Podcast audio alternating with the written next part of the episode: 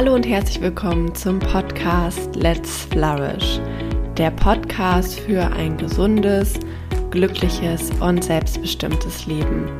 Mein Name ist Maike Schwier und ich heiße dich herzlich willkommen zu dieser Folge, wo wir darüber sprechen werden, wie du in drei Schritten mit einer persönlichen, aber vielleicht auch mit einer gesellschaftlichen, globalen Krise besser umgehen kannst. Ich habe dir heute ein sehr spannendes Modell aus der psychologischen und soziologischen Forschung mitgebracht und natürlich auch ganz viele praktische Tipps, um dieses Modell, dieses Wissen direkt in deinem Leben anzuwenden. Also lass uns direkt reinstarten. Und bevor wir auf das Modell und diese drei Schritte zu sprechen kommen, die ich dir ja von Anfang an versprochen habe, möchte ich dir gerne einen Schritt Null ans Herz legen, der noch vor den Schritten kommt, ähm, die ich dir heute mitgebracht habe. Wenn du in einer ganz persönlichen Krise steckst, wenn du vielleicht eine Enttäuschung erlebt hast, eine Herausforderung, wenn etwas, was du dir gewünscht hast, nicht geklappt hat, wenn vielleicht ein Mensch, den du sehr liebst, auf irgendeine Weise gegangen ist, du deine Arbeit verloren hast, was auch immer, dann ist es ganz, ganz wichtig, in allererster Linie anzuerkennen, dass diese Situation schwer ist und dass es okay ist. Dass es okay ist, traurig zu sein, dass es okay ist, sich mal nicht gut zu fühlen, vielleicht auch körperlich wirklich schlapp zu sein, zu weinen, wütend zu sein, enttäuscht zu sein. Und mit diesen Gefühlen in gewisser Weise selbstmitfühlend umzugehen. Das heißt, diese Gefühle nicht wegzudrücken oder zu sagen, ich muss jetzt stark sein und ich muss das ganz, ganz schnell verarbeiten, sondern dir selber Zeit zu geben und dir Raum zu geben, um diese unangenehmen Gefühle auch erst einmal sein zu lassen. Das ist mir ganz, ganz wichtig, das direkt am Anfang zu sagen, weil ich das in der Coaching-Szene häufig beobachte, dass zum Teil ja, Ansichten vertreten werden. Man sollte doch so schnell wie möglich ähm, das Gute in etwas sehen oder den Sinn in etwas sehen. Und ich persönlich habe das lange Zeit auch geglaubt und habe da auch, ich sag mal so ein Jahr lang äh, danach gelebt und habe selber gespürt, dass mir das überhaupt nicht gut tut, weil in dem Moment, wo wir diese Gefühle, die ja auch ihren Sinn haben, nicht zulassen und sie möglichst schnell weghaben wollen, dann unterdrücken wir sie und dann kommen sie zu einem späteren Zeitpunkt in, mit einer viel stärkeren Kraft wieder hoch, wenn nicht sogar in Form von einer psychischen Erkrankung.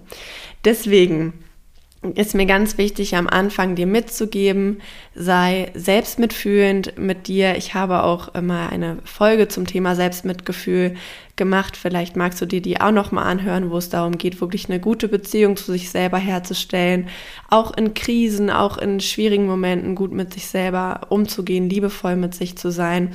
Und das ist für mich immer der aller allererste Schritt. Also nicht versuchen irgendwas wegzumachen, wegzumeditieren, äh, wegzuschreiben, was auch immer, sondern in erster Linie erstmal anzuerkennen, dass es okay ist, wenn eine Situation schwierig ist.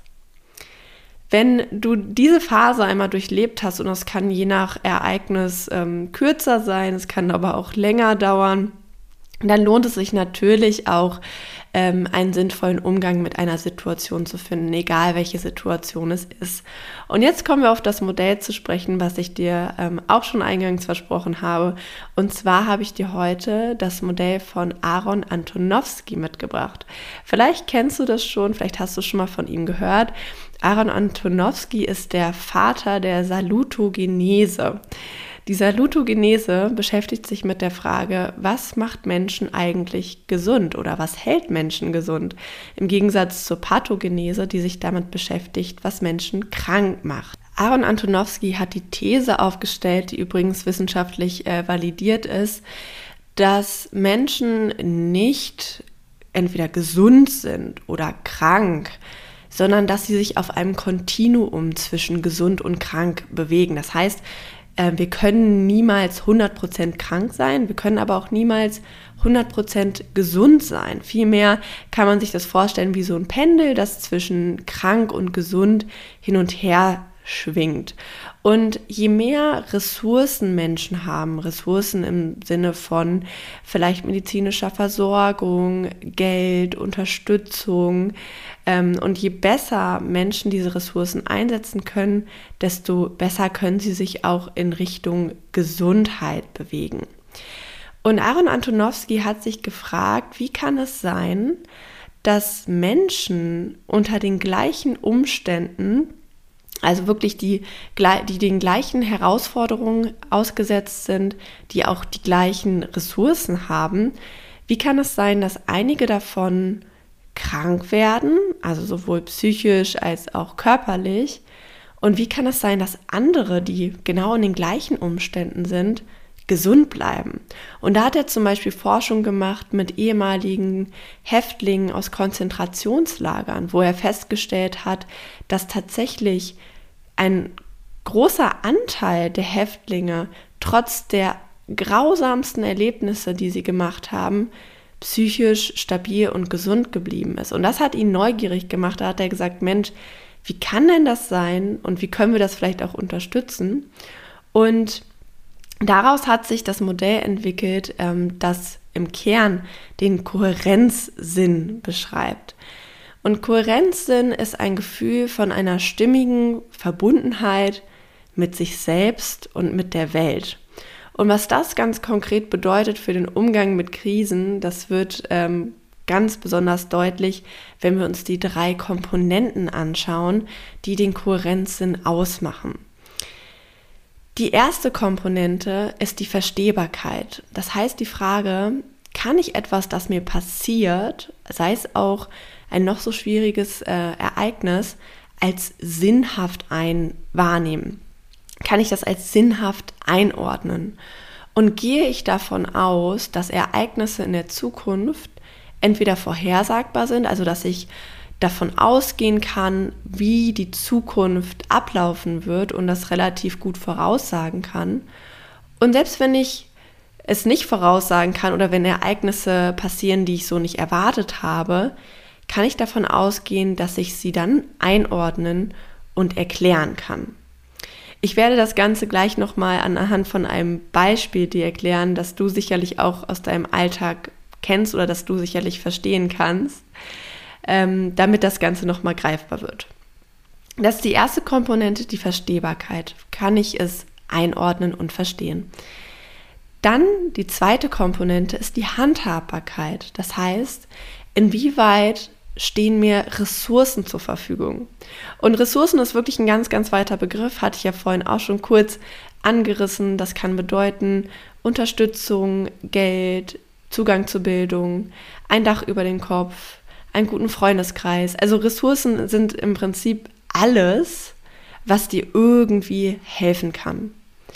Das heißt, in einer schwierigen Situation fragen sich ganz automatisch viele Menschen, was habe ich zur Verfügung, um mit dieser Situation umzugehen. Egal was für eine Situation es ist, egal ob man seinen Job verloren hat, ähm, eine Partnerschaft zu Ende geht oder vielleicht sogar ein, eine große Krise ausbricht, wie zum Beispiel ein Krieg.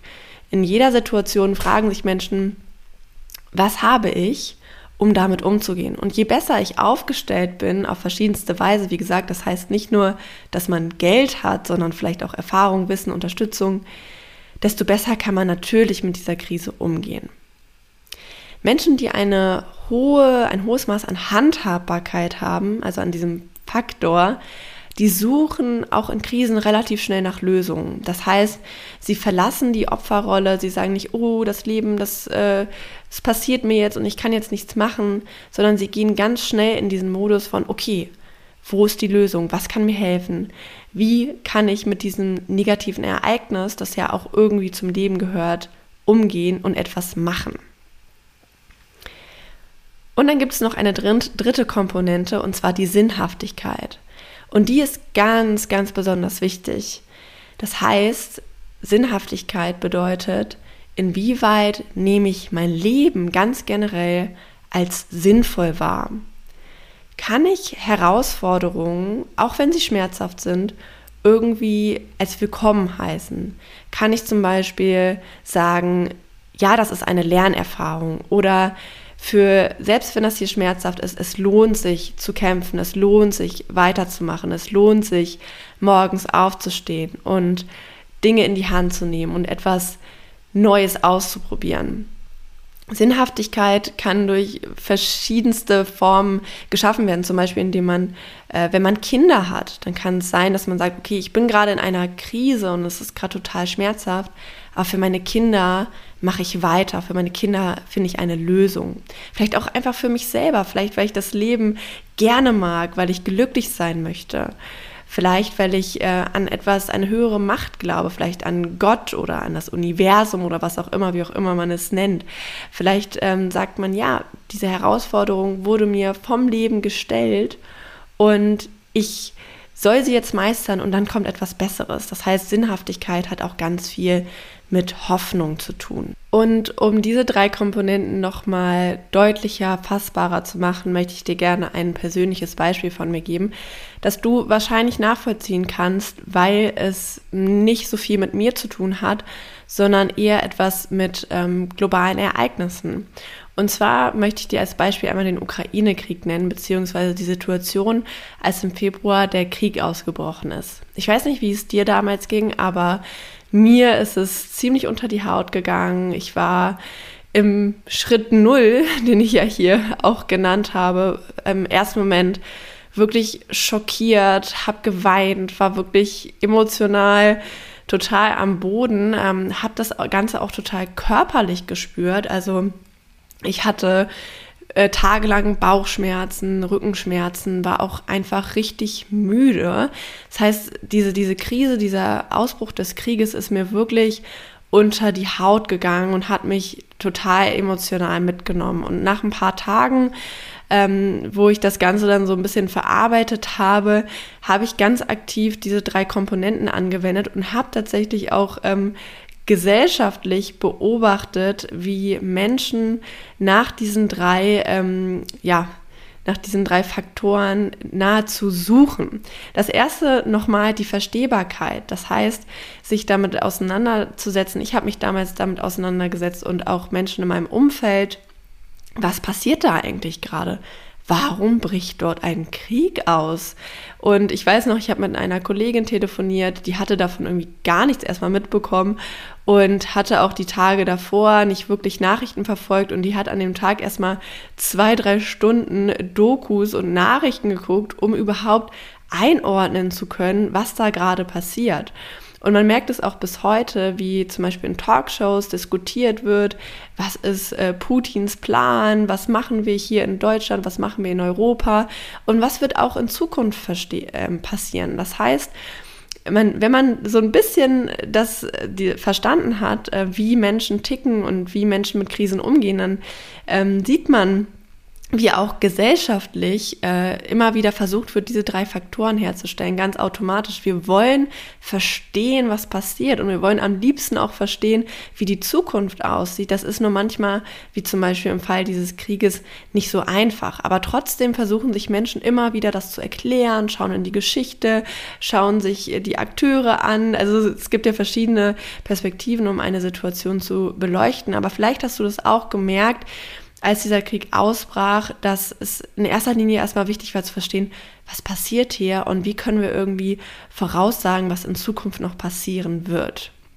Das Zweite, was bei mir passiert ist, war auch mit der Handhabbarkeit, dass ich erstmal auch überlegt habe, okay, krass, wir haben jetzt hier einen Krieg gefühlt vor der Haustür was wäre denn, wenn hier auch in Deutschland Krieg ausbricht? Was würde ich dann machen?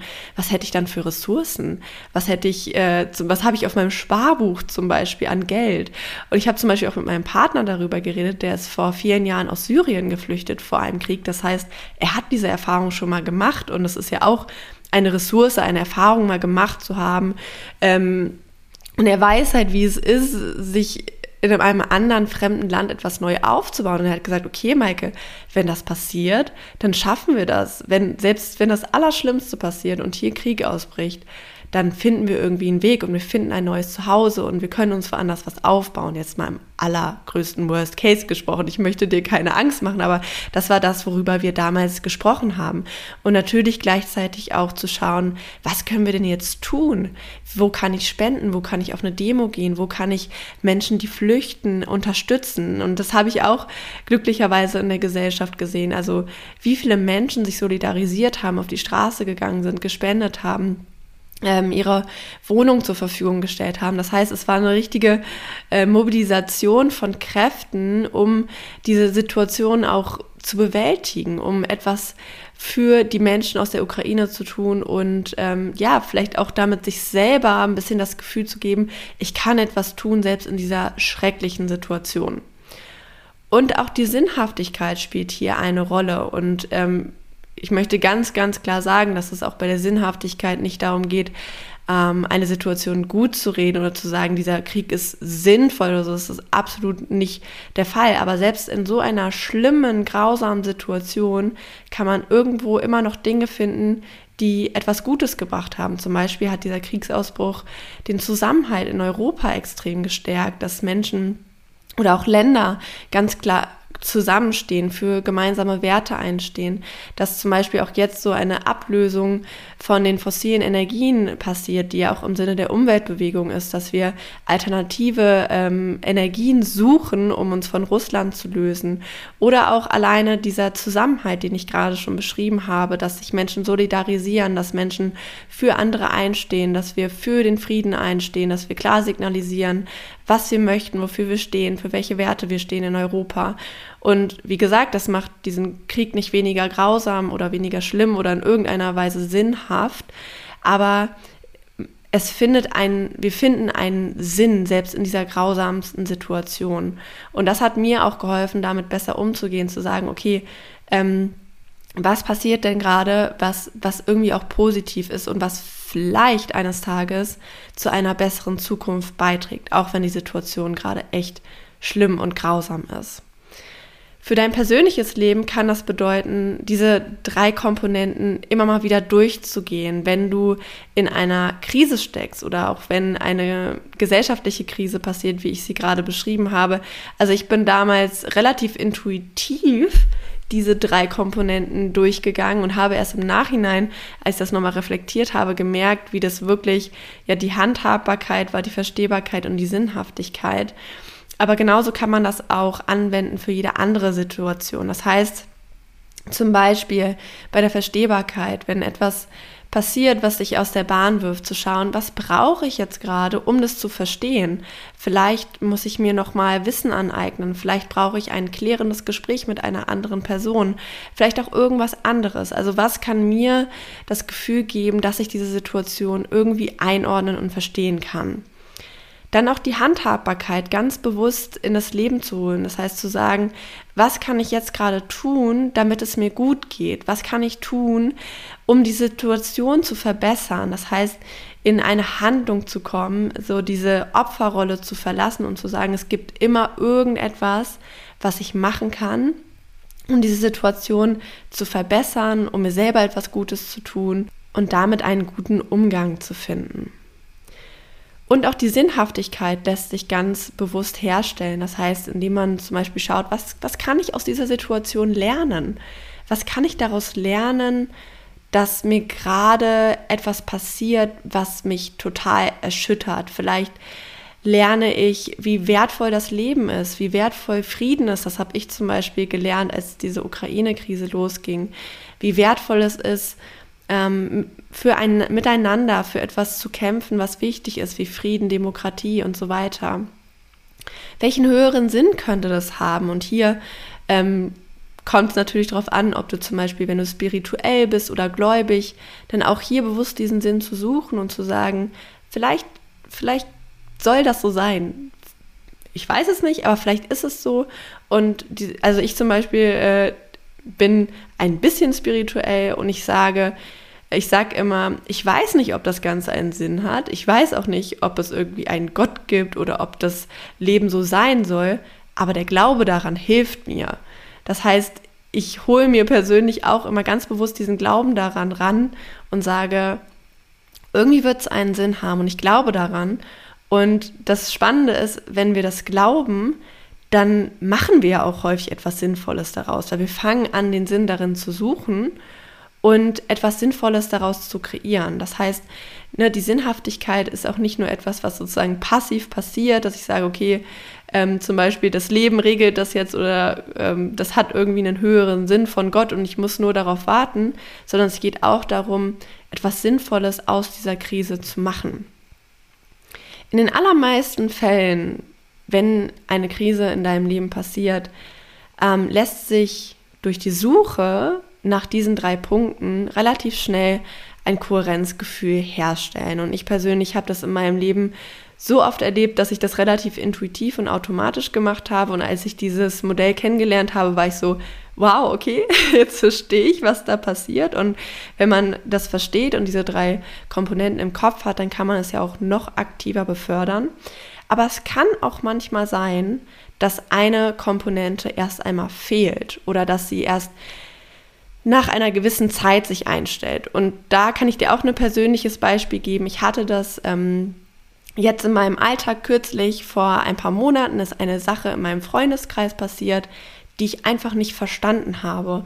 Und ich habe auch von der Person, die das betrifft, keine Erklärung bekommen. Also ich wollte diese, diese Situation irgendwie klären, aber die Erklärung kam einfach nicht. Und ich habe richtig gemerkt, dass es mich über Wochen und Monate nicht losgelassen hat, dass es mich so beschäftigt hat, weil ich wusste, was ich mir Gutes tun kann. Ich habe auch irgendwie einen Sinn darin gesehen. Also wenn man danach sucht, dann kann man ja in allem irgendwie einen Sinn finden oder zumindest geht es mir so.